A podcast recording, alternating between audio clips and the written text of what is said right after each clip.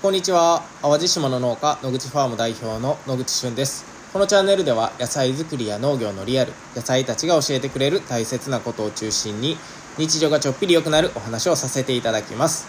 えー、今はですねこの収録しているところがめちゃめちゃ雨の音うるさいんですけどあのー雨の音がうるさすぎて聞こえづらかったらすいません。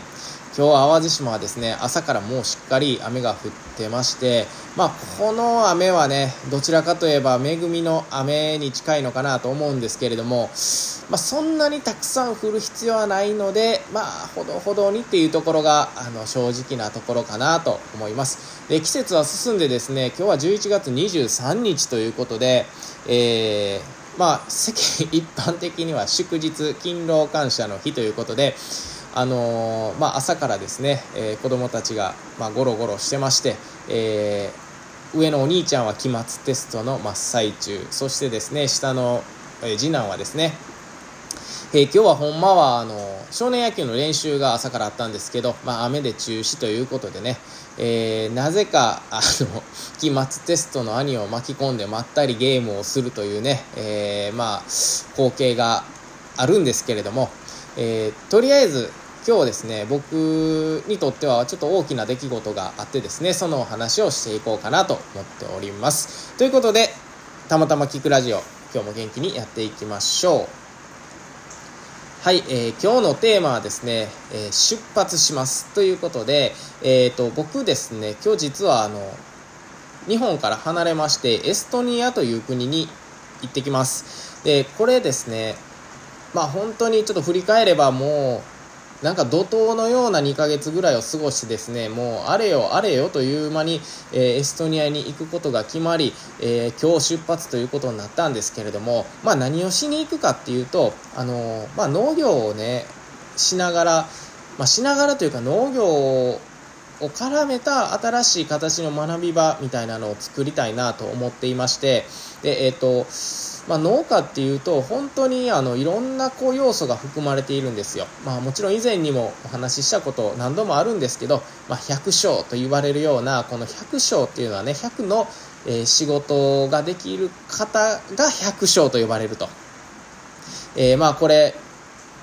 大阪のマルシェに出店した時に大阪のおばちゃんに教えてもらったんですけど、まあ、確かに農業っていうのはね本当にて今日の雨もそうですけど天気予報だったりだとかマーケティングデザインもちろん野菜を育てるスキルその中には機械を動かしたり整備したり、えー、水やりしたりねもう本当にこういろんな要素が混ざってようやく農業っていうのが成り立っているんですね。なので、えー、今の若者とかもちろん年齢問わずですけど、えー、これからどうしていったらいいんだろうとかね自分の好きなものがわからない好きなものをどうやって形にしていったらいいんだろうっていうちょっとこうもやっとしているような方々が例えばこう自然の中で農業に触れることで本当にいろんな要素に触れることができると。これはまさに教育ではなくて教養の部分かなと思うんですね。実際に体験して、えそれを自分の身につけていくそして自分があこれこんなことをしてるとすごい好きだなとかこんなことをしてると心がすごい晴れやかになるなとかねまあそういったこう経験をするそしてそういうきっかけを与えれるような学び場っていうのを作りたいなとえー、思っています。これが、あの、まあ、野口ファームのホームページにもちょっと最近アップしたんですけれども、スクールファームというプロジェクトになります。で、えっ、ー、と、これね、まあ、突然僕がこんなことを言い始めたのではなくてですね、えー、なんとなく前からそんなんできたらいいなと思っていたところ、えー、夏にですね、バーベキューをし、バーベキューをしていたらっておかしいんですけど、バーベキューをするというかこう何て言うんですかねあの開催していただいたところに僕があの行ったんですけど、まあ、そこにたまたまエストニアから帰ってこられたあの団体というかこうグループというか、まあ、あの方がいらっしゃいましてえ、まあ、そんなお話をしているとですねあのエストニアにはたくさんの日本人から日本からのインターン生が訪れていて、えー、まあ、彼らは語学もそうですけれども、まあ、本当にこうファームに行ったりだとか、えカフェに行ったりとかもうその現地の企業でねえー、のびのびと働きながら本当にたくさんのスキルを持って帰るんだと。で、そのスキルを持って帰った後、また日本でも学び続けられるようなね、そういうパートナーというか、そういうところがあったらいいな、みたいなお話から、あれよあれよという間に、そしたらもうじゃあ一緒にやってみましょうかということでね、このスクールファームという授業ができました。まあ今だいぶね、あの、割愛してというか、まああの、ところどころかなりはしょってますけど、そういういきさつでね、今度は一体そのエストニアのインターンシップとかね、えー、この大学生がそれこそこう予約待ちするぐらいあの人気があるというところってどんなところなのと。えー、まあ、IT がすごい盛んで教育もすごい進んでいると、まあ、日本に比べてそのスタートアップ、まあ、起業する人が圧倒的に多いとかね、まあ、そういったこう国お国柄というか、まあ、そういったところを直にやっぱり僕も体験してみないと本当に今のまあ、世界で求められている力とか、えー、日本人のね大学生とかがあそこんなことを学びに行ってんねんなっていうのをねあの肌で体感したいなということで今回このまあ、ツアーというか弾丸ツアーを組んでいただいてですね、えー、ようやく今日出発ということに、え、なりました。で、まあ、この出発までっていうのは結構ね、あの、まあ、ミーティングとかも何回も何回も繰り返したりとか、それこそ、まずは、今いる、えー、野口ファームのお客さんに野菜を届けないといけないですよね。えー、なので、えー、まあ、10日間ぐらいを空けるってなると、まあ、その段取りというかね、もう本当になんかこう、なんて言うんですかね。不安がすごいあるんですよね。大丈夫かな？野菜いけるかな？とかね。あのこれはもう農業者はもう絶対自分が離れる時の不安っていうのがすごくてですね、それが、あの今でこそこうちゃんとかパティとかね、えー、そういった若いスタッフが本当にこう活躍してくれてっていうところでね、僕もこういう機会を、まあ、与えてもらったというか、本当に感謝してるんですけれども、これが何、1年前でも無理だし、2年前でも無理だし、もうこのタイミングやから行けたっていうところにね、本当に感謝しかないなと思っています。で、えー、まあ、昨日1日休みをもらってね、いろんなこう、まあ、書類を作ったり、あ書類って言ってもこう農業の書類ですよ。この10日間いろんな、あの、多分提出物があるだろうなということでね、まあ、先に作っておこうとか、まあ、そういったこともしながら、えー、渡航の準備もしながら、なんかこう、ふとね、えー、我に返るとなんかこう、バタバタバタバタしてた毎日だったのに、急にこう、ふっと気が抜けたというか、まあ、なんかね、あの、